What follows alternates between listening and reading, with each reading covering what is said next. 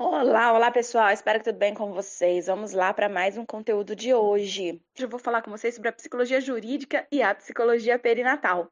Espero que vocês estejam gostando aí é, dessas informações que possibilitam vocês pensarem, né, na grande importância de todos os psicólogos, independente do campo que ele atua, conhecer a psicologia perinatal. É, é uma área nova, recente, insisto em dizer isso, lembrá-los sobre isso. E também insisto em dizer que todos os psicólogos, todos, todos também não, né? Eu acho que é um pouco de exagero, mas 95% dos psicólogos que atuam hoje no Brasil precisam desse conhecimento. Porque, por exemplo, para a psicologia do trânsito, eu não consigo enxergar a psicologia perinatal na do trânsito. Todas as outras eu consigo, mas uh, na do trânsito é a única. Então, por isso que eu tô falando, né, que nem, nem todo mundo na, na realidade aí, tá bom?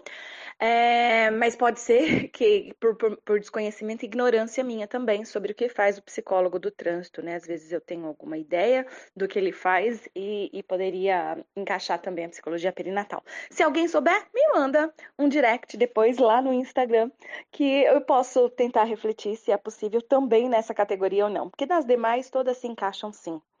E como eu já disse para vocês, eu tenho fé que um dia a gente vai ter essa disciplina na academia mesmo, na graduação, porque é de extrema importância que todo psicólogo que se forme tenha o mínimo de conhecimento possível sobre psicologia perinatal. O mínimo, né? Porque na, na graduação tudo que a gente aprende é bem rápido, né? A gente aprende bem rápido como atende na clínica, bem rápido como atende na organizacional, bem rápido como atende na, na, no hospital, aprende bem rápido sobre psicanálise, bem rápido sobre gestalt, bem rápido sobre comportamental, sobre cognitivo comportamental, e aí vai.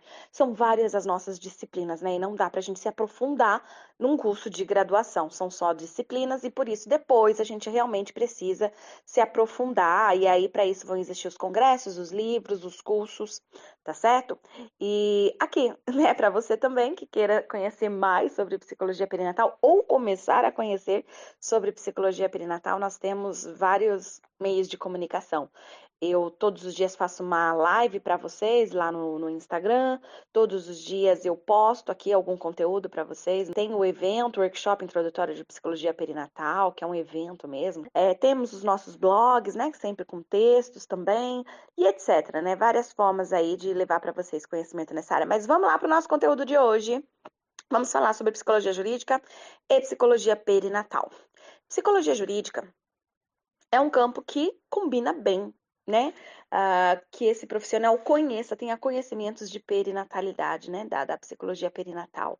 Porque quem trabalha como psicólogo jurídico vai ter que lidar com algumas questões aí envolvidas, como, por exemplo, uh, se uma mulher em psicose porperal mata seu filho, é, joga ele, né, no rio ou faz alguma outra coisa, por exemplo não só na a psicose puerperal, mas outras, outros transtornos mentais podem também fazer com que a pessoa possa cometer esse ato de infanticídio, por exemplo.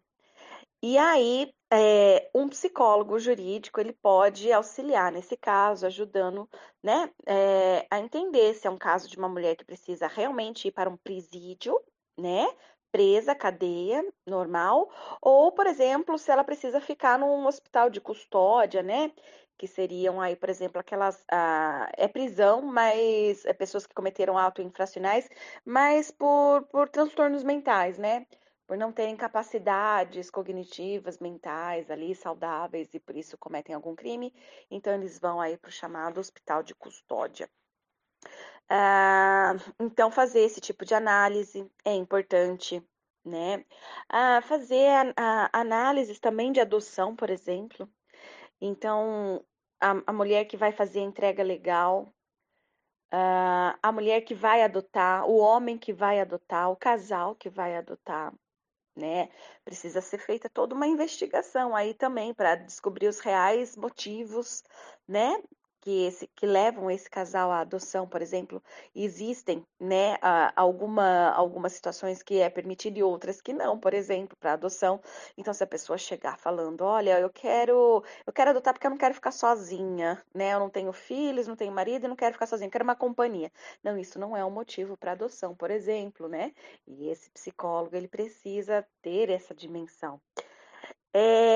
Na psicologia jurídica, a gente pode lidar com vários casos, né? Então, como eu já falei de adoção, algum crime, por exemplo, que possa acontecer, né? Aí nesse período pós-parto, entre outras coisas, né? Que nós sabemos aí, é, aborto, por exemplo, né? Aborto legalizado, aborto legal. Então, uh, o psicólogo aí jurídico, ele consegue é, está auxiliando, né? É, nesses momentos de investigação, alienação parental, né? O que é parentalidade? É, quem realmente, né? está fazendo, produzindo alienação parental. É, a criança tem que ficar sempre com a mãe mesmo, ela não pode ficar com o pai. Não tem casos né, que a gente tem que analisar que o pai pode ser a, a melhor opção né, para a educação da criança do que a mãe. Uma série de outras coisas, né, gente? Se a gente for ficar aqui pensando em várias possibilidades que um psicólogo jurídico também precisa é, intervir aí e ter conhecimento sobre perinatalidade, parentalidade, é importantíssimo. Porque, senão, o conhecimento desse psicólogo acaba sendo uh, quase quanto o juiz, né? A pessoa tem empatia, sabe que existe aquilo e acaba é, fazendo uma análise mais superficial. Então, é mesmo quando você vai ser um psicólogo jurídico, você precisa sim da especialização né, nessa área para você entender como que ela funciona, claro. É, mas você também vai precisar, é, em alguns momentos, não para todos, mas em alguns momentos ter o conhecimento da psicologia perinatal. Portanto, não deve ser psicólogo perinatal só. Ah, desculpa, não deve ter o conhecimento em psicologia perinatal só quem quer ser psicólogo perinatal. Mas outros psicólogos que também vão atuar em hospital, unidades básicas de saúde, uh, na jurídica, né, na clínica, precisam também ter o conhecimento da psicologia perinatal, porque uhum. fatalmente vão se deparar com algum caso que vai fazer a diferença esse conhecimento. Tá certo?